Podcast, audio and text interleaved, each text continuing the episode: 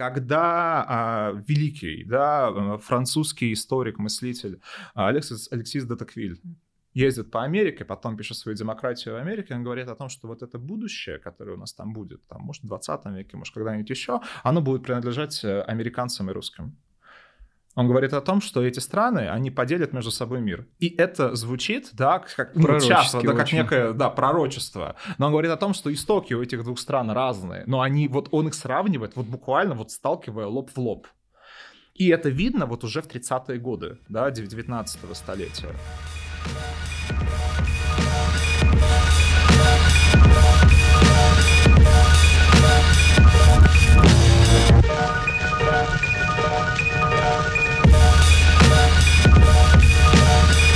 Друзья, всем привет! С вами подкаст «Аудиториум». Меня зовут Даня. Меня зовут Ваня. И сегодня у нас в гостях Антон Панов, кандидат исторических наук, американист, исследователь российско-американских отношений и доцент кафедры американских исследований РГГУ. Антон, здравствуйте. Здравствуйте, здравствуйте Антон. Здравствуйте. А, да, сегодня мы говорим про образ России, русского и американца в глазах друг друга, то есть в глазах этих стран. А, но поскольку э, 20 век превратил Россию и Штаты в антагонистов, тут нужно э, проговорить, дисклеймер сделать, что мы не говорим о последних 50-70 годах российско-американских отношений, потому что кажется, что там образы уже созданы пропагандой, и мы их, в принципе, знаем. Ну, ну во многом, да, но где-то эти образы на самом деле формировались сильно более ранние периоды, там, в начале 19 вот века, сейчас и поговорим, веке. Да. да, и об этом, собственно, мы будем говорить. Но, да, понятно, что после Второй мировой войны мы вступаем в некую новую реальность, э, которая не имеет уже никакого отношения к предмету нашего разговора, да. видимо. А, ну, и, соответственно, мы не затрагиваем современную ситуацию тоже. Вот все это история. Да. это важно. Да, и мы на самом деле тоже вещь уже коснулись сейчас про э, то, что такое американцы, я думаю, жители России узнали, ну, в начале 20 века точно. То есть уже, ну, во время Первой мировой войны, когда, например, и Россия, и Америка воевали на одной стороне, в принципе, имели люди представление, что это за государство, что за люди там живут. Вот, поэтому мы сегодня будем говорить в основном про 19 век, что, как кажется, не очень очевидно вообще, и даже про, э, да, конец 18-го, про то, как э, американская общественность реагировала на в целом феномен России, на политические события, которые у нас происходили, на образ русского человека и что в ответ, например, происходило у нас. Да, вот. и вот давайте обозначим какие-то реферные точки, что было до Первой мировой, интересовались ли эти государства друг другом. Что знали в России об Америке, что знали в общем в Америке о России. А, то есть мы говорим вот о взаимных образах. Да-да-да. Мы говорим о том, как постепенно формируется большое представление о другом, да, в каком контексте все это происходит. Да, какие контакты были. И да, вот как, может быть, меняются, трансформируются эти образы на протяжении этого долгого 19 века. Да, да как писал Хобсбаум, да, то, что начинается от французской революции, условно говоря, может быть, даже лучше говорить с американской революции, потому что вот для нас это более важный контекст. До, там, не знаю, начала 20 века, ну, если по Хобсбоу это Первая мировая, ну, посмотрим, как мы вот сегодня будем э, обсуждать эти все дела. Мне кажется, что вообще-то разговор о 19 веке вот сегодня, он, правда, очень важен, он очень актуален, потому что каким бы странными, сложными отношения ни были, все равно нужно помнить о том, что так не бывает всегда что это когда-нибудь заканчивается, будет какая-то иная история, какая другая, мы об этом еще не знаем, но ну, другая точно. И весь 19 век, по большому счету, Россия и США были друг другу такими... Э, далекими друзьями, да, как писал а, Норман Сол, да, классик, да, американской русистики, это были distant friends. Да, они были далеко, но они приятельствовали друг с другом по разным причинам, абсолютно разным причинам. Где-то это была прагматика, где-то был романтизм, где-то какие-то еще вещи э, в сфере воображаемого. Да, но вот эти вот э, далекие друзья, они действительно существовали вот с момента, э, когда объявляют американцы о своей независимости, да, это пока еще такой перформативный жест, да, что мы независимы, мы хотим вот жить отдельно, и вот вплоть до, э, до долгих наших больших революций 17 года, да, были периоды разные, где-то получше, где-то похуже. Знание о э, России в Америке, оно постоянно как-то вот росло, и обратное знание тоже как бы увеличилось. Но тут важно сразу сделать дисклеймер, да, модное слово сказали, сделаем дисклеймер, что в целом, конечно, в России и в Америке знали больше, чем э, в Америке о России. И тому есть, конечно, как бы объяснение, да, потому что ну, опять, да, еще другой дисклеймер. Когда мы говорим о неком знании, о некотором представлении людей, мы говорим, конечно, об очень узких группах населения. Понятно, что там в России у нас большая часть населения, там 90% с гаком. Это, конечно же, крестьяне, которым на самом деле было все равно. Там Россия, там Америка, Великобритания где-то далеко. Вот, в общем, наше место, где мы живем, это вот все. И, конечно, большая часть этого крестьянства, она была абсолютно неграмотная, и ни до каких Америк ей было, в общем... Америка ей была неинтересна, как и, в общем-то, весь остальной мир.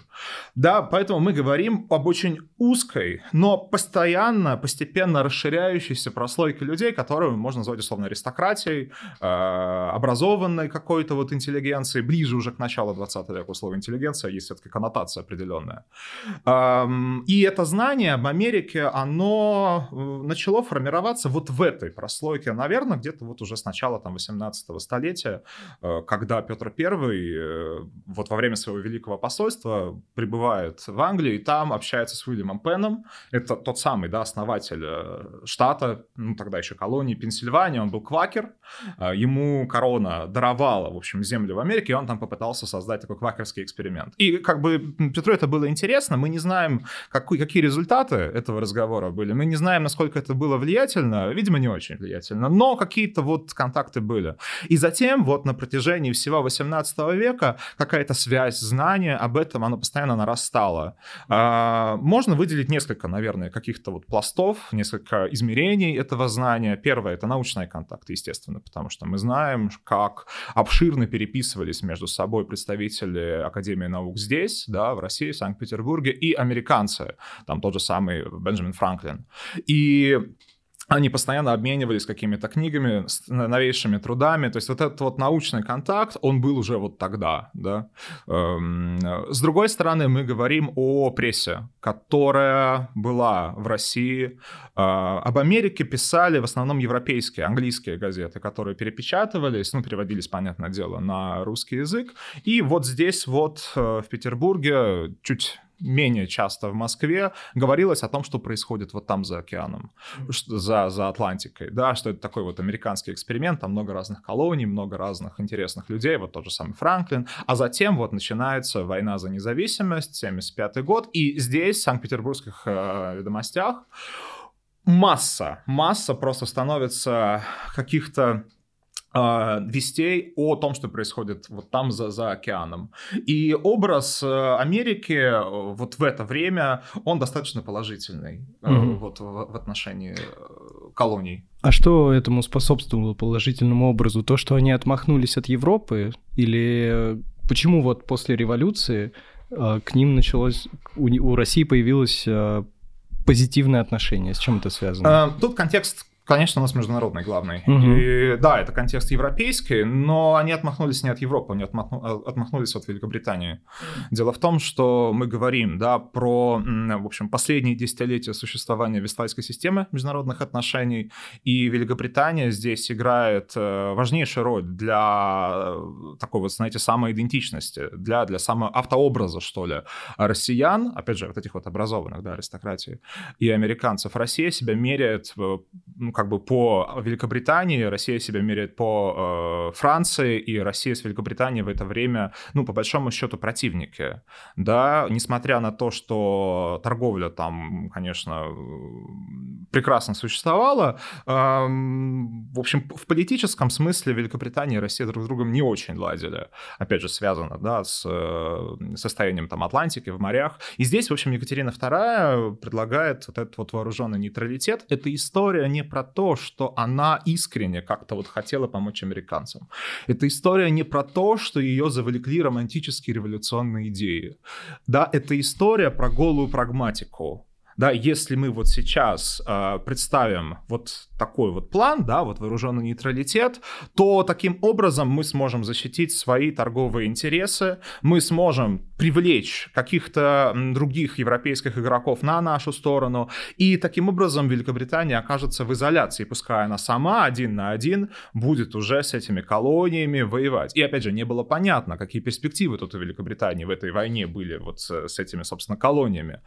Э, вообще не было понятно. То есть... Э, история про вооруженный нейтралитет, да, она долгие годы, конечно, была в таком вот романтическом мифе, что вот власть сама чувствовала какой-то вот сентимент в отношении Америки. Нет, на самом деле нет. Другое дело, что романтический сентимент был у многих представителей аристократических кругов. Да, там известный, например, Радищев, да, вот эта вот «Ода вольность», где он вот напрямую обращается к происходящему в, э, в, в Америке и говорит о том, что вот, вот она, вольность какая-то, да, может быть, нам тоже пора, да, ну и понятно, что его после этого наказывают, да, ну поэтому и по, по некоторым другим причинам, ну и, и это, в общем, нормальная ситуация, да, ну как бы революция, все-таки революция это плохо, да, ну то есть для, для власти, для государства, которое, ну вот все-таки стремится к некой стабильности, э, к некой предсказуемости, революция это всегда плохо. Ну и затем этот образ на рубеже 18-19 столетия, он, конечно, постепенно усложняется. Российским наблюдателям было, например, очень интересно, как этот вообще эксперимент, конституционный эксперимент, да, республиканский эксперимент, э, вот как он будет вообще работать, насколько это вообще успешно? Э, может быть, насколько там будут великие имперские амбиции у э, Америки вот этой самой, насколько вообще эта форма правления э, за океаном в условно западном сообществе, да, она, она вообще приживется да, и за этим с большим-большим интересом наблюдали. И когда умирает Джордж Вашингтон, да, в прессе прям было достаточно много статей, где вспоминалось его имя, где вспоминалось его президентство и говорилось о том, что вот, ну да, в общем, рано делать какие-то выводы спустя там 20-25 лет после окончания э, войны за независимость. Но вот кажется, кажется, эксперимент, эксперимент работает. Кажется, тут есть какие-то перспективы. И кажется, что эта страна молодая, она такая динамичная, интересная очень.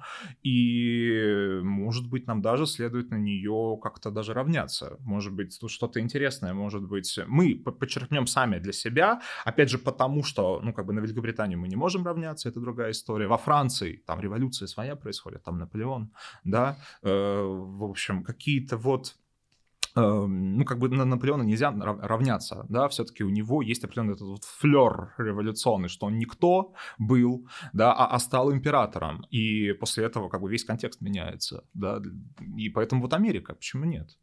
Э, я еще подумал, что, наверное, в 19 веке ведь произошло очень несколько важных открытий, которые как раз способствовали ну, такому международному контакту. Во-первых, это появление прессы как таковой.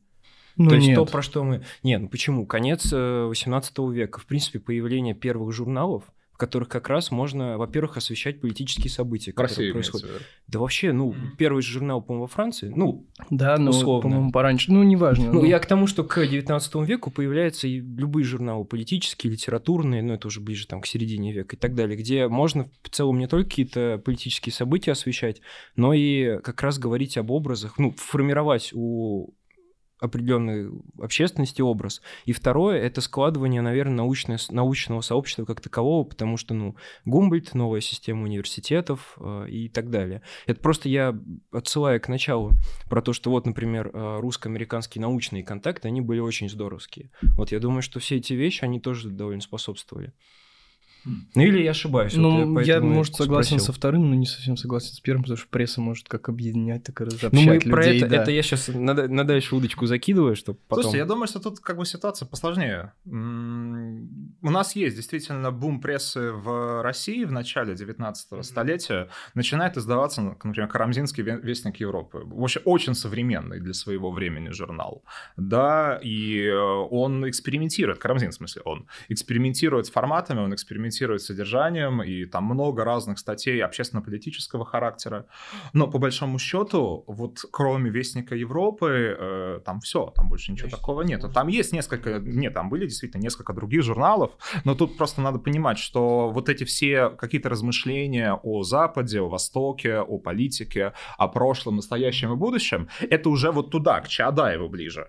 Это вот туда, вот, вот э, в следующее же десятилетие. А пока мы говорим о во многом перепечатках из западной прессы. И мы говорим о первых, я бы сказал, любительских еще попытках э, поговорить о сложных темах. И во многом, во многом об этом говорит сам Карамзин, да, как, как издатель, как, ну, наверное, главный автор э, вот этой первой фазы существования вестника Европы. А в Америке это вообще другая история. Потому что общество там, ну, как бы, по, больш... по большому счету, протестантское, да, там степень грамотности намного выше, и там читают все. И мы говорим не об одном, не о двух журналах, мы говорим уже о массовой совершенно прессе разных форматов. Да, там и ежедневные газеты, там и газеты, которые издаются три раза в неделю, есть толстые журналы, есть журналы, которые издаются там раз э, в три месяца. Они во многом, естественно, следуют трендам, которые приходят из Великобритании, в первую очередь из э, Эдинбурга из Лондона да, и где-то они идут э, как бы в, тренде того, что происходит на континенте на самом. Но при а этом... вот еще, извини, можно быстро просто спрошу? Мне это, это просто важно.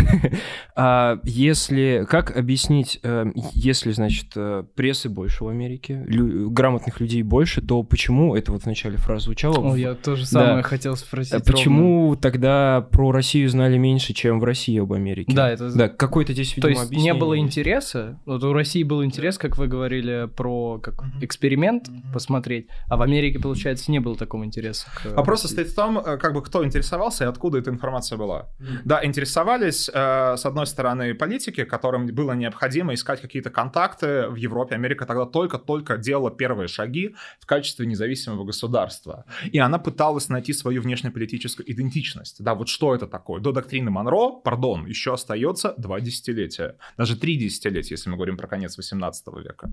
Да, а, вот кто мы такие? Это еще пока не изоляция никакая. Они активно флиртуют с Францией, американцы, они активно, ну, в период революции, они активно флиртуют с Россией, они ищут вот как бы здесь себя. Поэтому вот первая группа — это политики.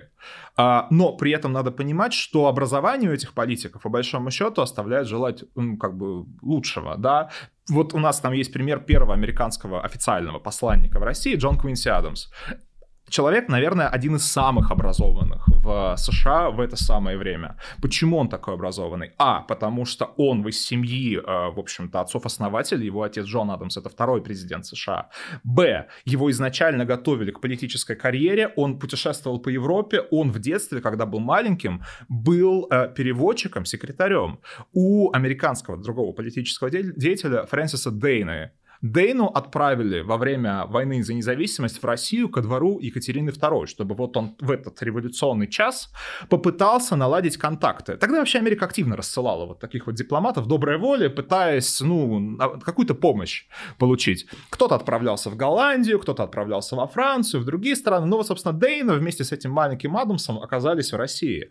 А потом он был в Гааге, он был в Германии, он был где-то еще. То есть у него вот гигантский кругозор. И он очень начитанный, у него прекрасное образование образования. И это вот человек, который действительно, вот он, он э, ну вот уникальный в каком-то отношении. Mm-hmm. А Дейна спросите, вы, да, а, а, а с ним-то что? Вот его отправили. А вот это как раз типичный пример. Человек приезжает, у него нету ни дипломатического опыта, ни политического опыта международного какого-то. Он не говорит на языках вообще.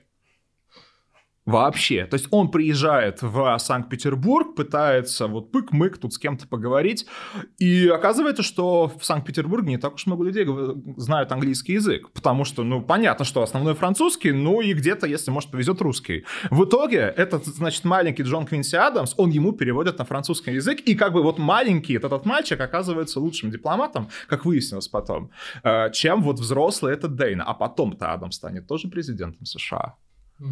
В какой-то момент русско-американские отношения зависели от мальчика. Но начало, да, начало отношений зависело от мальчика. А потом а, он станет э, президентом и, и, и напишет, кстати говоря, ту самую доктрину Монро. Это же, в общем, его, да, идея. Так вот, вот есть политики, есть, условно говоря, ученые в кавычках, то есть я, ну, не знаю, натуралисты, какие-то вот э, фанаты, вот науки, как ее понимали в конце 18 века. Вот среди них, да, какой-то интерес был. Какой пример можно привести?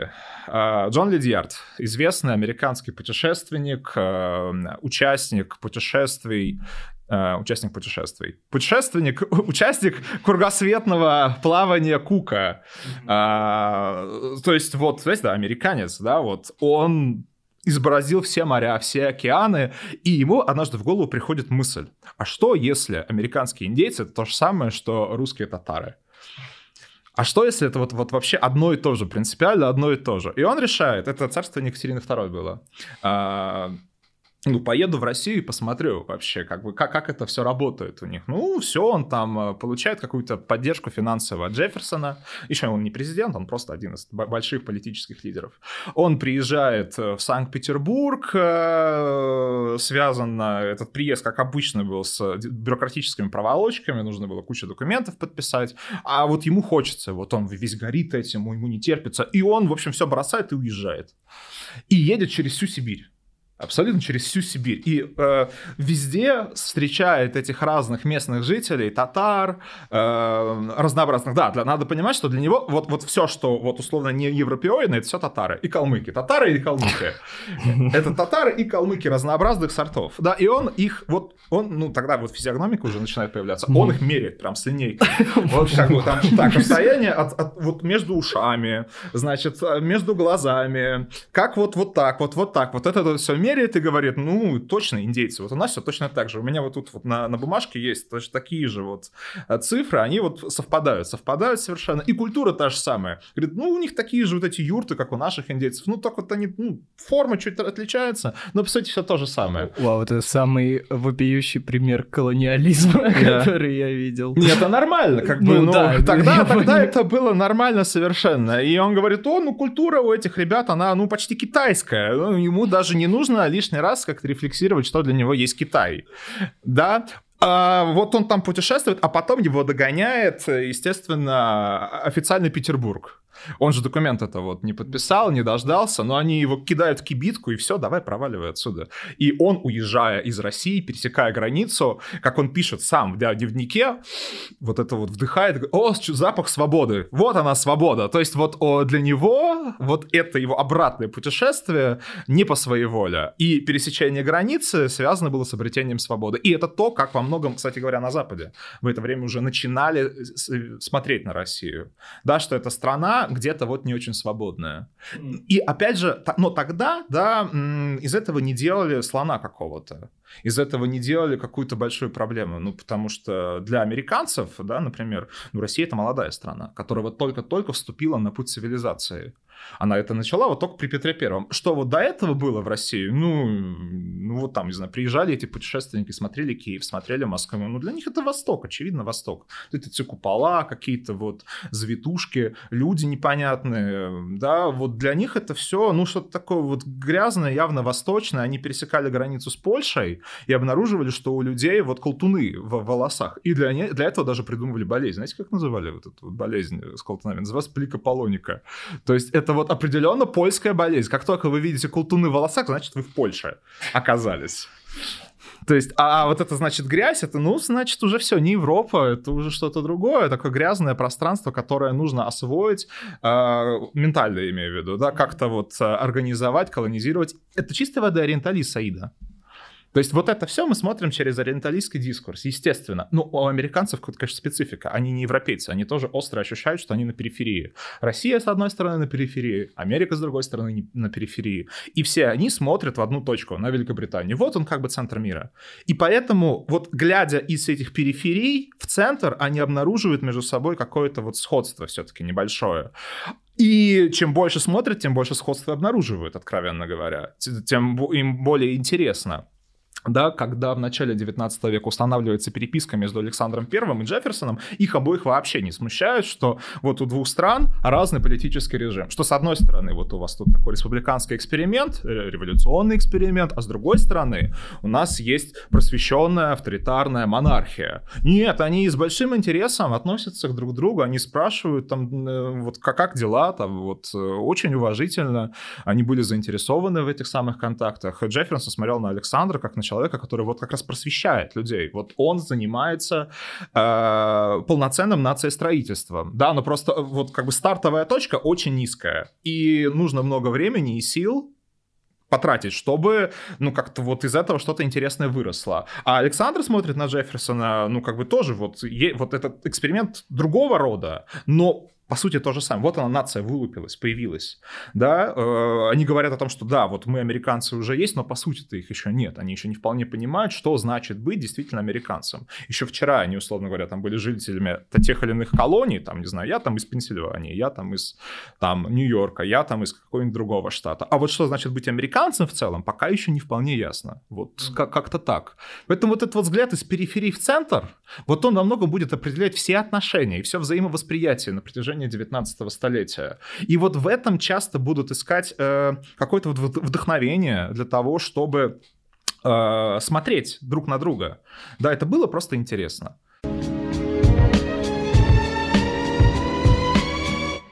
Ну, это действительно классный образ, как вначале прозвучало «далекие друзья», которые по отношению к Европе находятся на окраинах как бы ее, и пытаются понять, кто они там, европейцы или не европейцы. Вот э, мне кажется, очень здорово мы перешли к нашей следующей теме да. про образы, потому что, значит, про путешественника, который поехал искать э, русских, российских э, индейцев.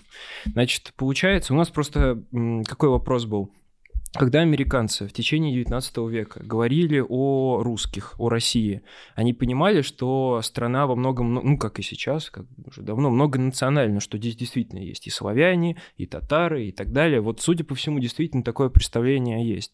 И вот мы про это хотели спросить. А, просто мы как бы здесь уже очень много говорили про образы стран, ну, как про что-то коллективное, но хотелось бы поговорить еще и про людей. Ну, то есть вот человек, который читал что-то о России, как он представлял россиянина? И отделял ли он русского человека от россиянина? Вот такой. Ну да, и опять же, какие здесь термины применимы, потому что термин россиянин, он, кстати, не знаю, сколько ему лет, ну, наверное, вот сколько лет. Ну, просто чтобы мы дальше говорили, как вот называли в Америке жителей России. Ну, для американцев это просто были Russian. Все, как бы, просто, ну, как бы, некий Russian. Да, какое-то разграничение более конкретное, оно сразу не, не появляется. Вот есть Russian, есть у нас татары, есть калмыки, э, и по большому счету все. Но при этом э, это разделение было не этническим, оно скорее было каким-то цивилизационным.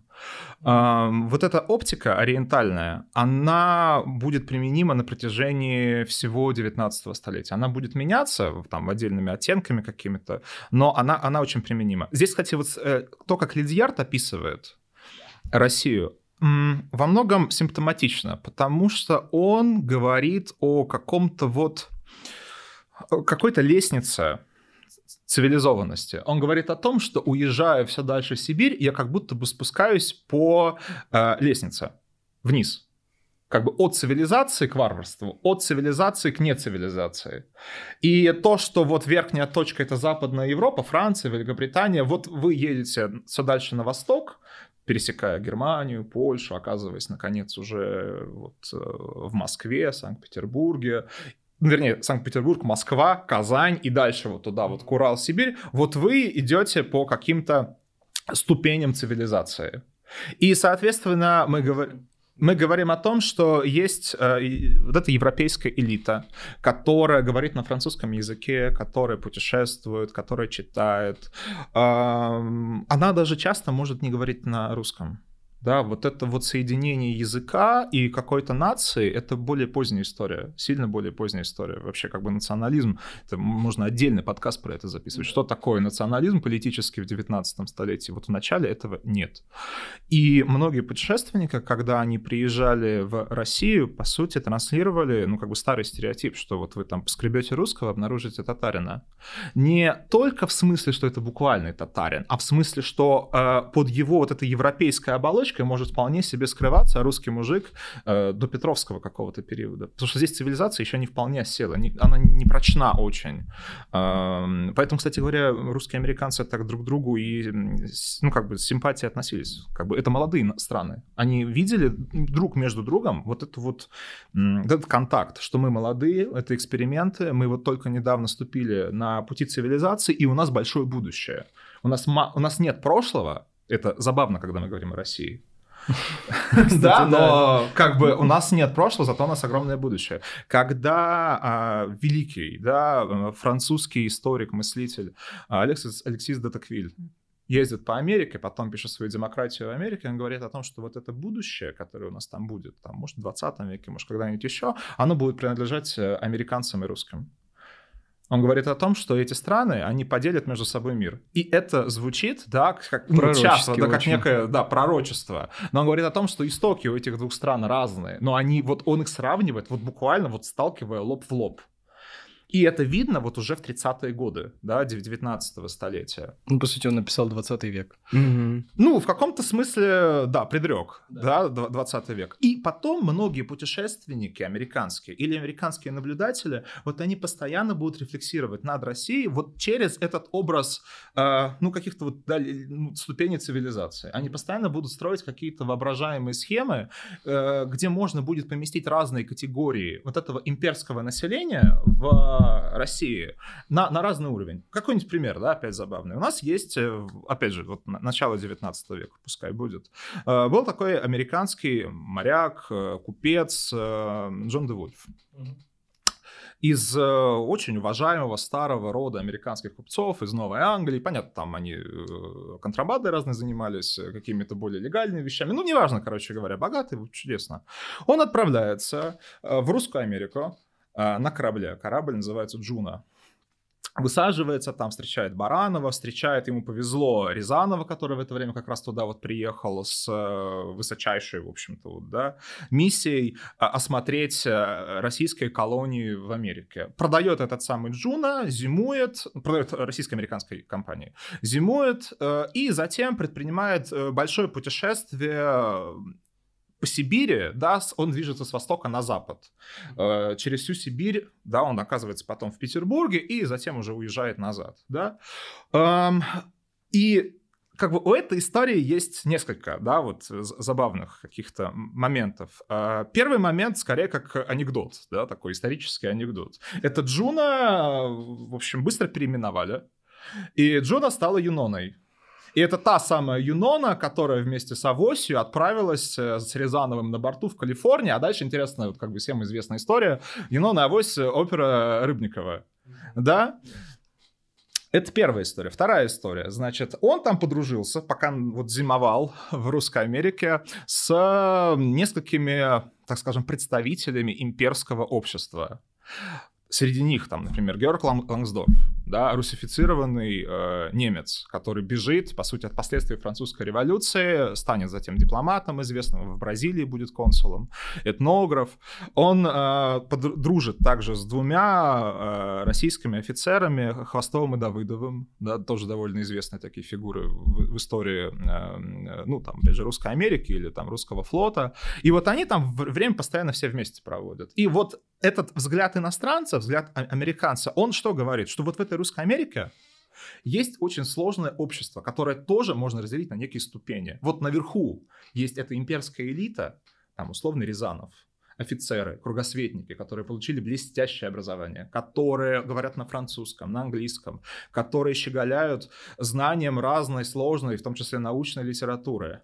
И есть русские промышленники, промышленники, то есть вот эти сибиряки, во многом, которые оказались вот здесь вот.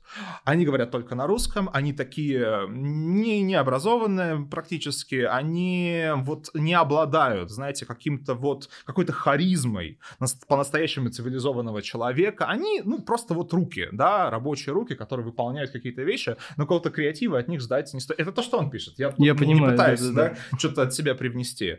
А, он говорит о Баранове, а, как о человеке действительно как бы потрясающем потрясающей харизмы, э, человека, который, вот, в общем, поднимал эту русскую Америку, но есть одна проблема, он тоже довольно низкого происхождения. Да, и тот же Рязанов, параллельно, да, с э, нашим героем, с Девулфом, говорил о том, что ну, нам нужно здесь нормальное командование, потому что, наверное, во многом какие-то конфликты, которые происходили вот в этой русской Америке, они из-за низкого происхождения Баранова. Офицеры, скажем, не видят в нем равного себе, они не видят в нем какого-то авторитета. Ну так вот, а еще ниже находятся индейцы. То есть вот как бы ступени такие, да, вот эти офицеры, элита, русские промышленники, внизу, соответственно, индейцы. И вопрос, а куда себя ставит этот самый Девулф? Да он-то как бы вот, э, как с этим обществом взаимодействует вот в своей голове? Ну, конечно, он хочет считать, что он где-то на самом верху. Но мы читаем э, то, что писали в это время эти самые офицеры, и они считают, что ну просто какой-то купец, ну, понятно, тут взялся. Ну да, как бы интересно с ним поговорить, но по большому счету он, он не ровня э, нам еще как бы туда же, это Девулф, он же сам по себе тоже непростой. А, он вообще-то как бы родственник Германа Мелвилла. И он рассказывал маленькому Мелвиллу о своем путешествии, о том, как он пересекал океаны, о том, как он путешествовал потом по Сибири, о Русской Америке. И некоторые из этих сюжетов вошли в то, что потом станет Моби Блин, очень здорово. Вот. А потом этот The Wolf, он вот пересекает эту Сибирь и во многом повторяет те схемы, которые были у Лидьярда. То есть опять вот он такой просвещенный, да, американец, он хочет вот обнаружить здесь вот в разных местах какую-то цивилизацию. А, ну что он обнаруживает? Ну как бы масса вот этих вот пространств неосвоенных совершенно. Эм, и эти пространства, они ему близки в каком-то отношении. Как бы вот эти вот бесконечные леса, это что-то вроде бесконечных океанов. Да, и где-то как в океане островки бывают цивилизации, вот тут и тоже островки цивилизации, города цивилизации, в которых можно увидеть местную элиту. Но, как бы, вот он вроде себя считает э, человеком Запада, человеком, ну, как бы, явно э, иного уровня, но не знает французский, и это резко его опускает. Он даже сам говорит о том, что, ну, вот, я немножко не, не понимаю.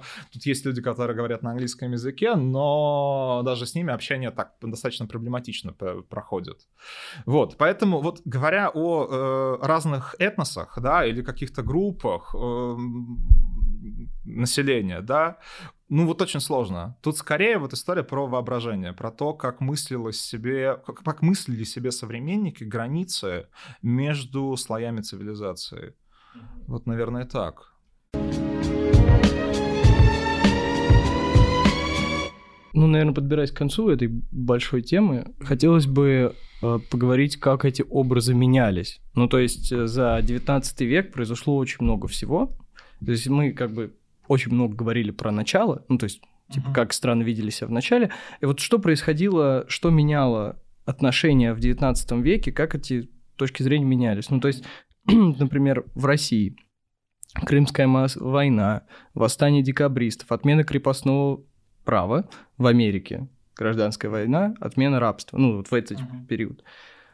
Да, вы просто про это сами сказали, что образ усложнялся со временем, да, да, да. и что как бы были в отношениях Америки и России как бы моменты, когда было получше, когда похуже. Интересно, как вот шло развитие этого образа. Ну, давайте начнем, наверное, с восстания декабристов, потому да, что это самое раннее вот, среди перечисленного. Это действительно было большое событие для, для России. Но в Америке оно откликнулось не то чтобы очень как-то громко.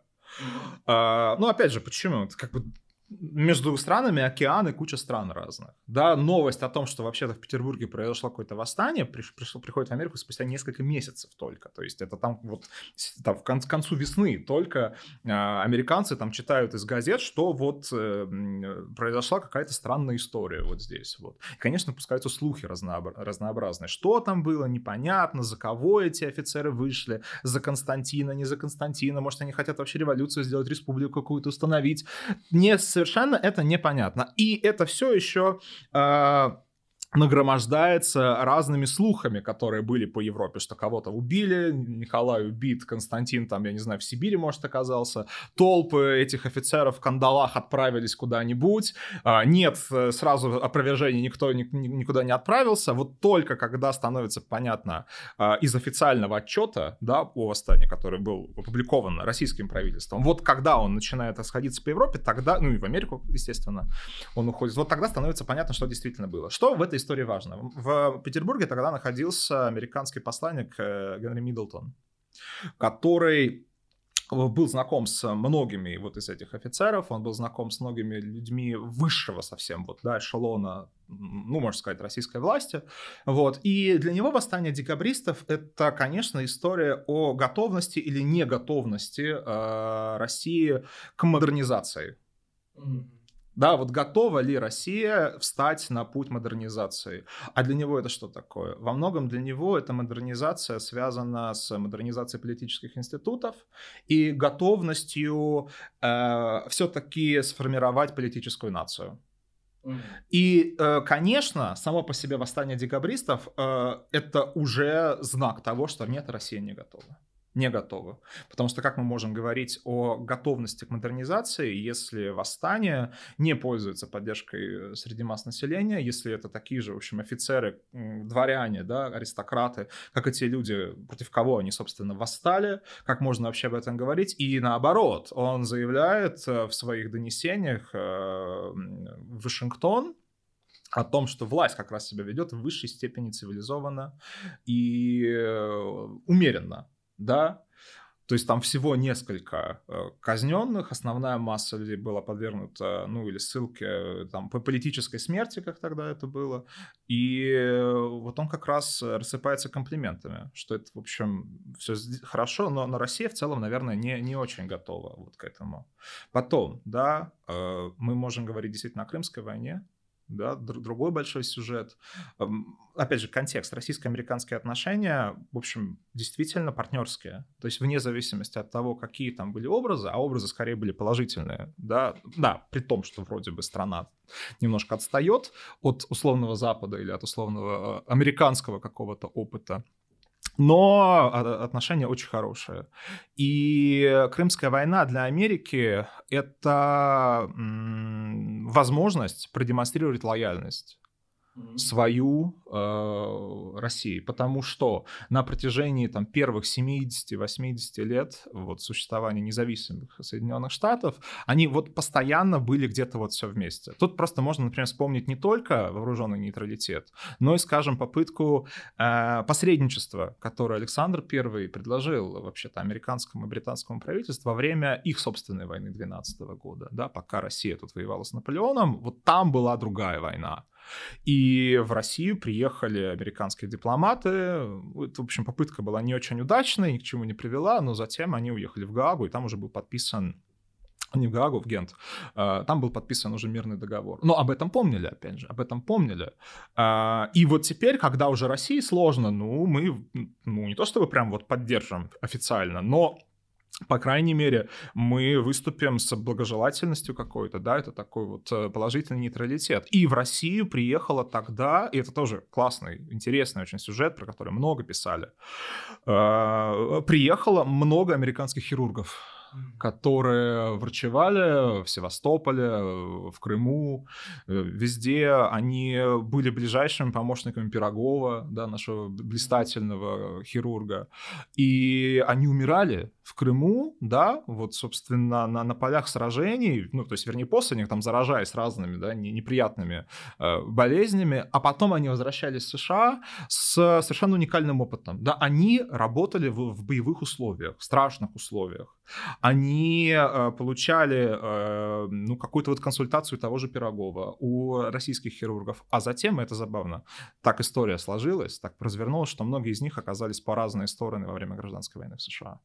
Кто-то из этих хирургов будет, собственно, врачевать на севере, кто-то будет на юге, но это не мешало ни тем, ни другим э, относиться к России, ну, как бы, они все к России хорошо относились, вот. И опять же, да, важный момент. В 1954 году между Россией и США был подписан очередной э, договор о судоходстве, да, который э, во многом продолжал традицию вот этого вооруженного нейтралитета. Зачем это было нужно Америке? Потому что американцы опасались, что если э, Россия потерпит поражение, это приведет к расширению сферы влияния Великобритании и Франции. Mm-hmm. Это может привести к тому, что сфера их влияния резко сузится. Они, например, опасались э, за там, северо-восток американский, они опасались э, вообще как бы за, за континент. И в этом смысле Россия, как страна, у которой нет практически интересов в западном полушарии, да, есть колонии, но о них отдельно, наверное, следует э, сказать. Э, как страна, у которой здесь нет каких-то особых вот интересов, она казалась просто естественным партнером. Пускай не другом, это слишком, наверное, яркое слово, да, эмоционально окрашенное, но партнером. То есть это опять история про прагматизм, про то, что это выгодно было. А потом мы можем опять же говорить про гражданскую войну в США, да, и вот, вот здесь тоже это такой был проверка на прочность э, отношений между двумя, двумя странами. И здесь есть э, тоже известнейший, да, знаменитый сюжет про приход двух эскадр а, в Нью-Йорк и, соответственно, в Калифорнию под командованием контр-адмиралов Лисовского, Попова, который э, вот этот приход, да, эскадр, очень часто интерпретировался вот как жест доброй воли, да, что Россия помогает, по сути, правительству э, Линкольна. И да, во многом действительно пресса и сама власть в Америке использовала этот э, момент для того, чтобы заявить о поддержке России. Но на самом деле это не было ни для кого секретом, ни для американцев, ни для, тем более, э, правительства России. Россия это просто таким образом отрабатывала учения да, на случай какой-то очередной войны, если будет какая-то блокада очередная, если будет какая-то ситуация, ну вот просто мы отведем наши корабли куда-нибудь подальше, в Америку, и затем уже будем э, да, как-то вот воевать там с англичанами или с, там, с французами, ну то есть 60-е годы, да, там восстание Польша. Вот как бы это важный контекст, Польша. Да, и эм, потом эта история с эскадрами, она же будет э, в 20 веке таким важным референсом. Вот когда отношения между двумя государствами будут переживать очередной взлет, очередное потепление, к нему будут возвращаться к этому случаю. Когда, э, наоборот, какой-то кризис, будут все говорить о том, что, ну нет, все-таки там вот был голый прагматизм, что вот э, никакого дружественного отношения не было, что это вот просто так вот совпало, что была гражданская война. И э, как бы отчасти это и то, и другое как кажется, и то, и другое. Потому что в Америке, да, было сразу понятно, что вот ну, Россия, она дружественно настроена именно к Линкольну. Да, вот корабли пришли вот именно туда, а не куда-то еще. И э, косвенным образом, это, кстати говоря, э, способствовало тому, что европейские страны, в общем, особенно как-то не стали вмешиваться в американские дела во время, опять же, гражданской войны. Отчасти, да, вот очень-очень косвенно. Вот. А вот отмена крепостного права, потому что, казалось бы, это такой цивилизационный именно сдвиг, о чем долго как да. раз говорили. Ой, слушайте, это любимый сюжет Ивана Ивановича Курила да, нашего известного американиста, он очень любит эту историю про то, как крепостное право и рабство использовались в двух странах э, в качестве инструментов ну, можно сказать, пропаганды, да, или каких-то вот важных элементов нации строительства. И э, он очень любит говорить о том, что, и совершенно справедливо это делает, надо, хочу отметить, да, э, он, он говорит о том, что э, да, и, и россияне, и американцы, все современники определенно видели сходство между странами, потому что были эти особые институты. Институты несвободы, рабство, крепостное право. И до отмены крепостного права, и до отмены рабства в том или ином виде и россияне, и американцы использовали этот заокеанский опыт для того, чтобы что-то доказать, для того, чтобы показать что-то. Ну, например, да, а, в Америке во время дискуссий о перспективах рабства очень часто обращались к крепостному праву. Говорили, что, ну вот посмотрите, как бы эти крестьяне, они нормально живут вообще-то. Ну, это вот сторонники рабства. Они нормально вообще-то живут. И, и все с ними, ну, вроде, ничего страшного не, не происходит. Да, здесь вот этот крестьянин, он как ребенок, э, а вот, собственно, помещик, он так проявляет отеч- отеческую заботу. Ну, так и у нас, в общем, то же самое. У нас, в общем, то же самое. Мы также по-отечески относимся к нашим нашим э, рабам. Потом, о ужас, крепостное право уходит в России. И наоборот, уже теперь аболиционисты говорят, посмотрите, даже в такой стране, как Россия, где вот было крепостное право вот совсем недавно, ну, это отсталый институт. В общем, все понимали, что это отсталый институт. Даже в самой России считалось, что это отсталый институт. Просто как бы вопрос, а что делать после отмены крепостного права? Что делать с крестьянами? Как налоги с них взимать? Как их организовывать? Ну, то есть, как бы там много разных проблем возникают, которые, ну, как бы, может, лучше не открываться, да, такой ящик Пандоры. Да, вы, вы хотите хотите освободить крестьян? Здорово, замечательно. А дальше что? Ну ладно, это внутрироссийские дискуссии больше, это другая немножко история. Ну так вот, э, отменяется крепостное право, и теперь уже аболиционисты говорят о том, что, ну смотрите, даже в России уже отменилось. Ну так э, хорошо, да, крестьяне вздохнули, такой был изопов язык э, во многом. Ну, ну, то есть как бы намек, может нам тоже пора, да, может нам вот тоже, как бы вот русские нас опередили Как бы здорово вообще-то. А потом, когда в Америке происходит отмена а, рабства, уже российские наблюдатели говорили о том, что, ну, смотрите, этот Линкольн, он как наш Александр II. Они такие вот освободители. У них обоих флер реформаторов, да, вот таких вот прогрессистов. Об этом, кстати говоря, писал э, Твен, да, ранний Твен, да, в 80-х годах у него будет резкий такой поворот в сторону русофобии, но в 60-х годах он был вполне себе русофилом. И он там в переписке с Толстым прям вот напрямую сравнивает Линкольна и Александра II, говорит о том, что они освободители, да, они большие молодцы. Вот опять какой-то э, какая-то точка, да, соприкосновения двух стран. Настолько вот разных, ну, внезапно иногда очень похожих. Э, мы обычно, когда близимся к концу, э, спрашиваем про то, как э, наш гость пришел к теме, которую мы обсуждали. И тут интересно, что вас подвигло действительно этим заниматься, потому что тут как будто бы два варианта. Либо, наоборот, интерес к этому противостоянию, конфликту, потому что, ну, мы живем уже долгое время в парадигме, когда Россия и Америка — это скорее конфликтующие державы, ну, то, что мы вначале говорили, дисклеймер. Вот. Или же, наоборот, может быть, какой-то был образ такой, который вам показался, ну, что-то здесь есть общее, что-то знакомое, приятное, и вот почему-то это сейчас забыто. Угу. Ну, вообще, наверное, история более банальная, чем э, хотелось бы, да, когда я в свое время начинал заниматься вот этой российско-американской проблематикой, я не думал о каких-то высоких материях или каких-то вот интересных сюжетах. Нет, я прочитал, прочитал одну книжку, и я безумно был впечатлен вот теми сюжетами, которые автор разбирал. Это была работа э, Ларри Вульфа «Изобретая Восточную Европу», про то, как э, путешественники э, в 17 и, по большей части, в 18 веке, то есть путешественники эпохи Просвещения, открывали для себя Восточную Европу которая для них представала каким-то промежуточным пространством между Западом и Востоком. Вот как раз возвращаясь в этой к лестнице цивилизации, да, вот что-то между, между вот э, Францией и условным Китаем, который воображался, ну, совсем уже отсталым, да. И я когда прочитал про это все, я подумал, я учился тогда еще, ну, как бы, еще учился, там, второй был курс, кажется, я подумал, ну, вот э, у меня вот как бы специализация на Америке. Так может мне взять какой-то американский материал, каких-то американских путешественников и посмотреть, как они Э, смотрели на Россию, может быть, примерно в этот же период. Ну, там, может быть, пускай там 19 век или там конец 19 века. А у них как-то это отличалось? У них этот ориентализм был или э, он как-то не отличался? Я помню до сих пор мой первый сюжет, вот, э, первая курсовая, которую я делал вот в рамках этой как бы конструктивистской парадигмы, скажем так. Она была посвящена американской такой даме Нэнси Принц. Она приехала в Россию в 1824 году.